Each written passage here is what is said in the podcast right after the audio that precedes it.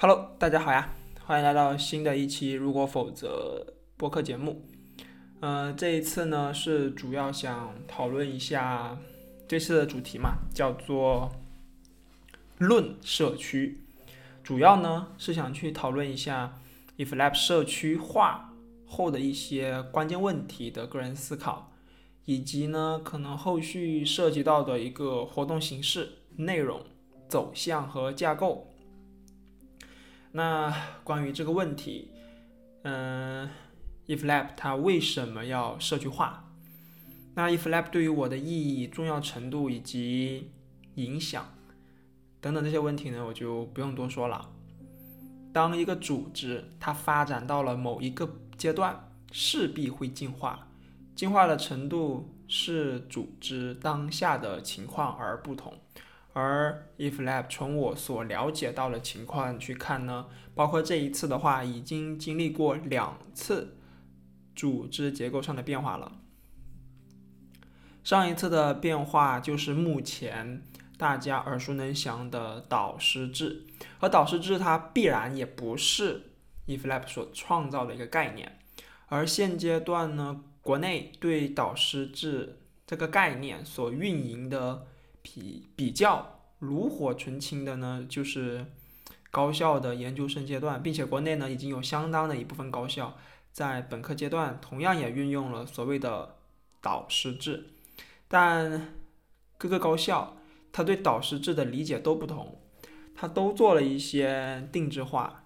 那从 IfLab 的角度去看导师制呢，最明显的特点莫过于完全剔除了之前跑了三四年的小组制。那小组制它最大的优势呢，在于能够统筹各个小组的大方向嘛。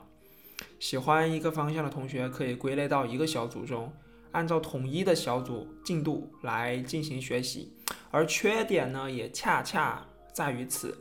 如果我们不能够很好的对某个方向小组的成员做筛选，势必会出现随着学习时间的拉长，而各个组员的进度无法得到很好的统一。换句话说，就是很难对组员的学习程度进行持平。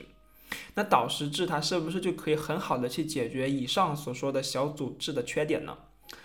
嗯，我的答案就是说，是一切顺利的情况下是的，但导师制它依然无法去解决人的问题。最开始呢，是因为有了相同的兴趣方向而加入一个小组，现在变成了喜欢导师的人品或所研究方向而选择这个导师，那其实他就把原先的这个小组制对组员的水平能力的要求。转嫁到了导师制的导师身上。原先我们只需要保证组长的能力是出色的即可，但如今呢，我们却要去保证每一个导师的能力水平也是出色的。这就是目前 IfLab 的问题所在。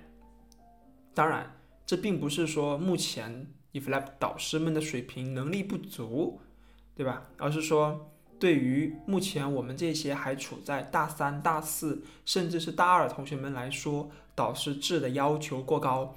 因为导呃导呃导师制，它并不仅仅只是说导师向学员传授或者教授知识技能，它就足够了，而是还要指导学员生活。生活可能是包括了如何学习、如何思考、如何寻找等等这些本源问题。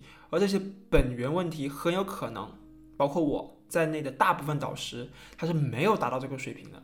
如果我们仅仅只是做到了教授或传授给学员知识内容，而不去与之生活，那这个导师制其实它是失败的，它是彻彻底底的失败的，极大耗费了导师和学员双方的精力，甚至会导致整个组织的能力水平下降，以及。嗯，怎么说呢？收敛至平凡，而一个平凡的组织呢，它是无法做到持续性吸引人才加入的。但导师制它为什么，嗯，或者说导师制让导师去和学员进行生活，这个概念它是必须的吗？它会不会有点形而上学呢？嗯，反正我不知道大家有没有看过《围城》啊。如果说大家有看过钱钟书写的《围城》的话，你会发现，其实，嗯，怎么说呢，就是。啊，不是钱钟书写的，不好意思啊，就说如果大家有看过先生写的这本啊《围城》的话，你会发现里面他也花了大很多的篇幅去讲，嗯，导师，因为当时他们好像也是去湖啊长湖南长沙去筹备一所高校嘛。那这个高校呢，他们去筹集了一些，反正我知道这故事可能虚构的，他们也就是用了这种导师制的概念，去从国外去采引进了这种所谓的导师的概念，去应用到这所新办的高校里面去。当时是在二啊是在战时啊，那这个时候呢，他们也去采用了这种所谓的啊导师啊，要跟所带的一些学员啊啊或者叫学生吧，他们要一起吃饭，一起生活，但就是吃饭这一件事情，就让所有的老师就很头疼，因为怎么说呢？因为当时就要开小灶嘛，但是你就哎，反正这边就就是这种吃饭的问题，就导致了其实你会看围城讲这部分东西的时候，你会觉得。很奇怪，或者说导师制这玩意儿它引入到国内，它就很奇怪，对吧？那关于它的缺点，我就不再去，或者说它可能存在一些问题呢，我就不再多去展开了。那我们回到呃今天的主题啊，就是那有没有办法我们去彻底的去绕过人这个问题呢？啊，有这个问题呢，历史上它已经就是呃交过一份答卷了。首先。我们需要明白的一点就是 e f l a b 它并不能保证就是所有的学员他都是优秀的嘛？啊，不对，是所有的成员他都是优秀的，但同时他也并不能保证，嗯，我们一直是最优秀的。这一点对齐以后呢，很多事情就很容易放下架子，虚心去学习。当然，就是那句啊，if l a b 出品必属精品的话呢，它时不时当我想起这个。承载我本科学习大部分生活啊，大部分时间的地方呢，它这个概念啊，它就久久不愿意离去在我脑海中。实话实说，作为一个前主席团成员，作为一个在 eFlap 汲取了如此多营养的毕业生，我是无法忍受口碑变差、质量降低和荣光不在的事情发生的。而我认为社区化它可以完，嗯，不能这么说，可以。就是社区化，它可以较为完美的解决人的问题。社区中不再有标签化的想法诞生。比如说，你是搞 Web 方向的，安卓的事情你靠谱吗？客户端怎么能教我服务端怎么写接口呢？考虑的问题根本就不是一个维度，等等之类，以前可能会出现打标签的情况。贴吧时代。嗯，几乎喜欢逛贴吧的同学都关注了不止一个贴吧，我自己就关注了十三个，每一个吧我都有去表达自己的看法和思考，可能比较肤浅，但最重要的是，贴吧这种看上去很老的结构，它却规避掉了知乎这种看上去很新的结构所带来的一个问题，比如说知乎上的啊，经常出现你一个搞生物的就不要来掺和物理的问题了，在贴吧里。大家可能更关注的是你水帖的能力，或者说是八等级，而这个八等级呢，也只是代表有多爱，而不是有多会。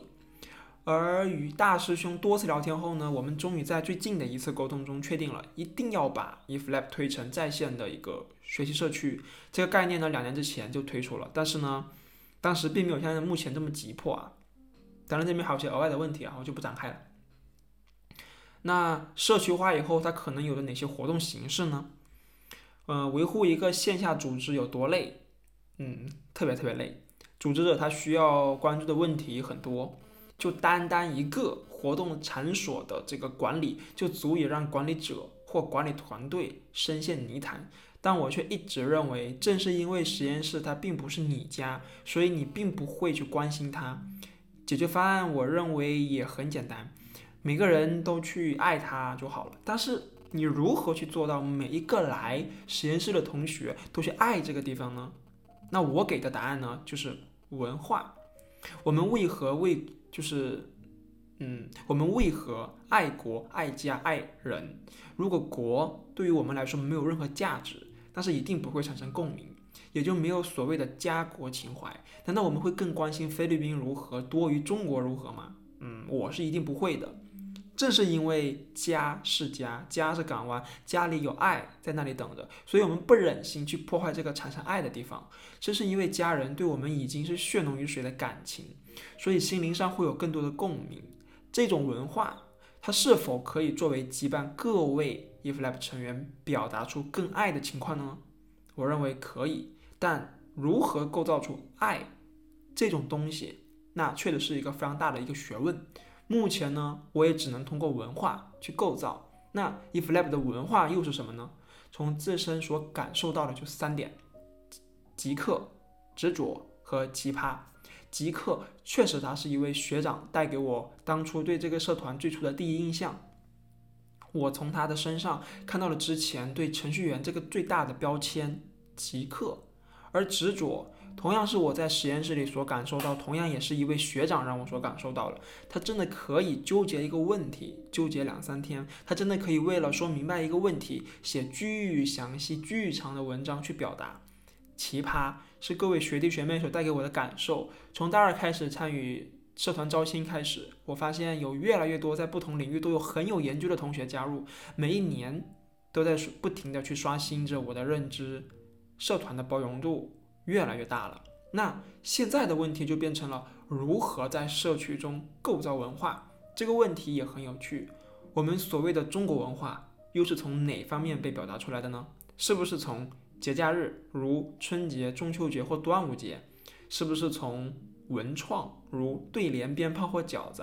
是不是从服饰如唐装、旗袍或银饰？会发现其实文化是可以被固化在某件事或某个物品上的。而我们的社区是不是也可以固化下某些事或某个物品上呢？嗯，地点 iflab.org 这个社区呢，就是。就是它的网址呢，就是 d 点 eflab 点 org。这个社区呢是基于 Discourse 二次开发的讨论区，嗯，是之前张方子学长去搭建的。讨论区最开始推的时候呢，也经过一番的讨论，最终的结论是社团需要一个沉淀内容的一地呃的一个地方。但现在经过一段时间后，发现它沉淀下来的内容不多。后续呢，我们会基于这个讨论区去做我们想做的社区，但这个社区它最终会变成什么样？实话实说，我不知道。但目前可行的一个方案呢，是做专题讨论。目前呢，已经产出一个专题《微观二零二零》，后续它可能运营的形式，呃，包括但不限于专题讨论，比如说现在存在的这个 If Talk。嗯，这 If talk 呢，可以是社区的成员啊，根据主题内容发表大概差不多两千字左右自己的看法，通过一种类似 lightning talk 的方式，就闪电演讲，对主题内容发表自己的核心观点。注意啊，核心观点。另外一个呢是，嗯，训练营啊，这个训练营的这个问答，呃，这一点很难啊，就是之前的一些东西，就是之前的一些经验。嗯，但可以先利用起已有的训练营，把每日问题都收敛到这个讨论区当中，这样肯定会好过在微信群聊。就目前这种如此低下的内容沉淀方式，但好多少呢是需要大家去确定的。另外一个呢，就是技术问题的讨论，大部分技术问题都很难激发起讨论，可以认为不会，也可以认为没有遇到过，但我个人是认为它是不够通用。如果我们能够脱胎于课设啊，讨论一些通用性的问题，比如说如何去优化八皇后，对吧？那可能会更容易引起一些讨论。另一个大块呢，就是校内讨论，就李舒淇学怎么说啊？学姐嘛，但是我要学妹啊，就李舒淇怎么说呢？同学吧，给了一个很好的方向，认为呢可以划分出一个校内区，去针对性的讨论学校内部的一些事情。如何，嗯，比如说，就是如何在选课的过程中避免踩坑等等这一系列的东西。嗯，针对以上说的这些问题啊，是不是也可以做一些通用型的问题沉淀？比如说，如何制作一份突出个人能力的简历等等。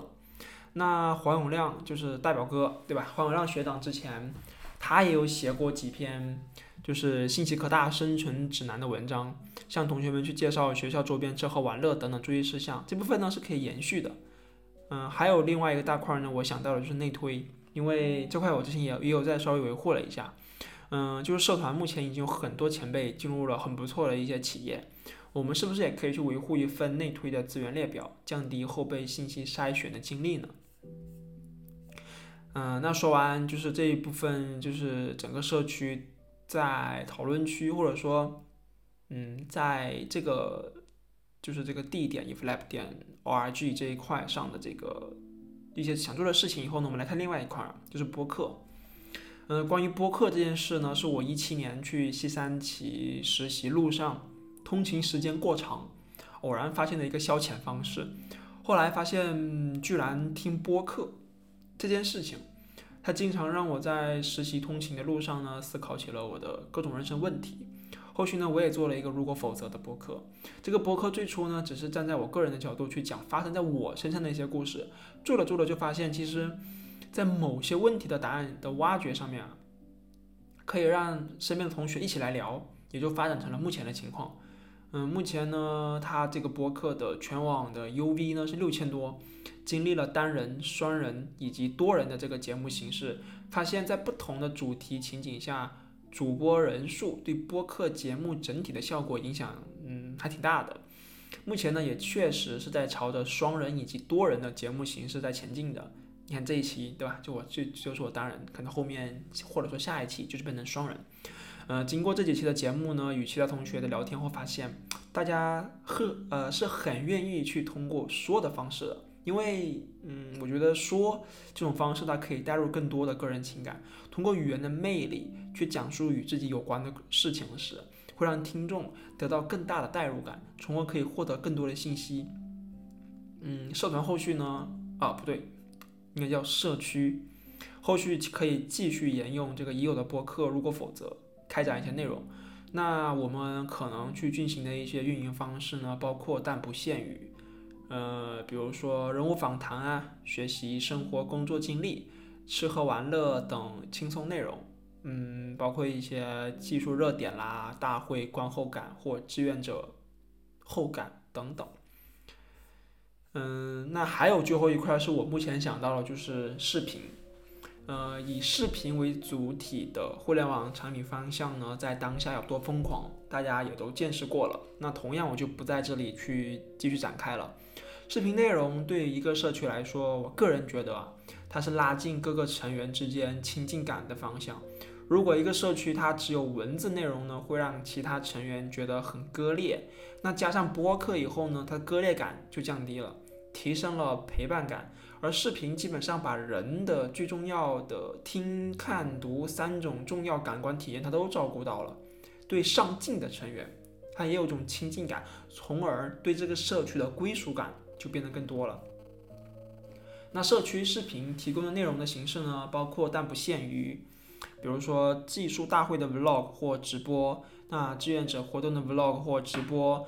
包括实验室日常活动啦、比赛的 vlog 或直播，包括后面的还有可能啊，比如说一些人物访谈的 vlog 啊或直播等等。那我们这个 社区的这个就是目标是什么呢？嗯，目标这个东西怎么说吧，就是给组织去定一个目标是非常重要的事情，但同时它也是一个非常不稳定的事情，因为目标它会要随着当下的环境、人，包括所遇到的事情去发生一些。改进。那当下社区的目标，用大师兄的话来说，就是学习技术、职业规划。那基于这个准则，或者基于这个目标呢，我做了一个准则啊，就是说有三条。第一条，不做任何导致社区品质下降的任何形式的任何活动。嗯，第二条，不做国家法律法规限制之外的任何形式的任何活动。不做影响运营团队生活、学习、工作的任何形式的任何活动。呃，这三条呢，可以稍微展开说一下。就是首先，第一条，为什么我们不想去做更多的一些运营渠道，或者说对社区有可能帮助的一些事情呢？首先，第一点，我想把那句话找回来：，iflab 出品必属精品。这句话呢，我特别想把这个感觉给找到，不是说我们必须要做做就去呃，不是说我们必须要去把这件事情做成，而是说要去探，就是一旦做就要把一件事情做好嘛。那那那那其实那就是其实就宁缺毋滥嘛。那第二条就不用说了，对吧？这这个国家法律法规限制的东西你肯定不能做。那第三条，嗯，我为什么会把这条加进去呢？就是不做影响运营团队学习、生活、工作的任何形式的任何活动。首先第一点，我们做一件事情呢，之前也说了，一定要有爱，爱其实就兴趣嘛，或者说喜欢。那如果没有了以后，那我们会怎么办，对吧？那其实你就不能让它没有，或者说我们要持续性的构造出一个正反馈的一个这种东西出来。所以说，一定不能影响你的正常的一个轨迹。我们一定要把这个事情当成一个兴趣去做，当成一件好玩的事情去做，不要有任何的负担。那总结下来呢，就是说，这并不是什么创世文，就比如区块链那样的创世链啊，创世块，对吧？我知道大部分社区它其实都喜欢做类似的事情。但我们并不想成为贴吧、知乎或者掘金，它不需要很大、很强、很通用。贴吧它为何能够在 PC 时代风生水起，而移动时代存活得如此艰难？嗯，这个问题其实大家去仔细的想一想，你是能够去梳理出一些东西来的。而 EFLAP Community 呢，我们不想因为大而全导致不够专注，不想因为与目前学校。和社团本体产生过多的直接联系而变得滞后，这其实是一件有趣而困难的事情。那，嗯，也我也没有什么补充的了。那我们这一期就先这样，下一期呢，我可能会去找一些同学去聊一聊他们自己关于社区的想法。当然，这下一期很有可能就是啊，明年了。好吧，大家再见，拜拜。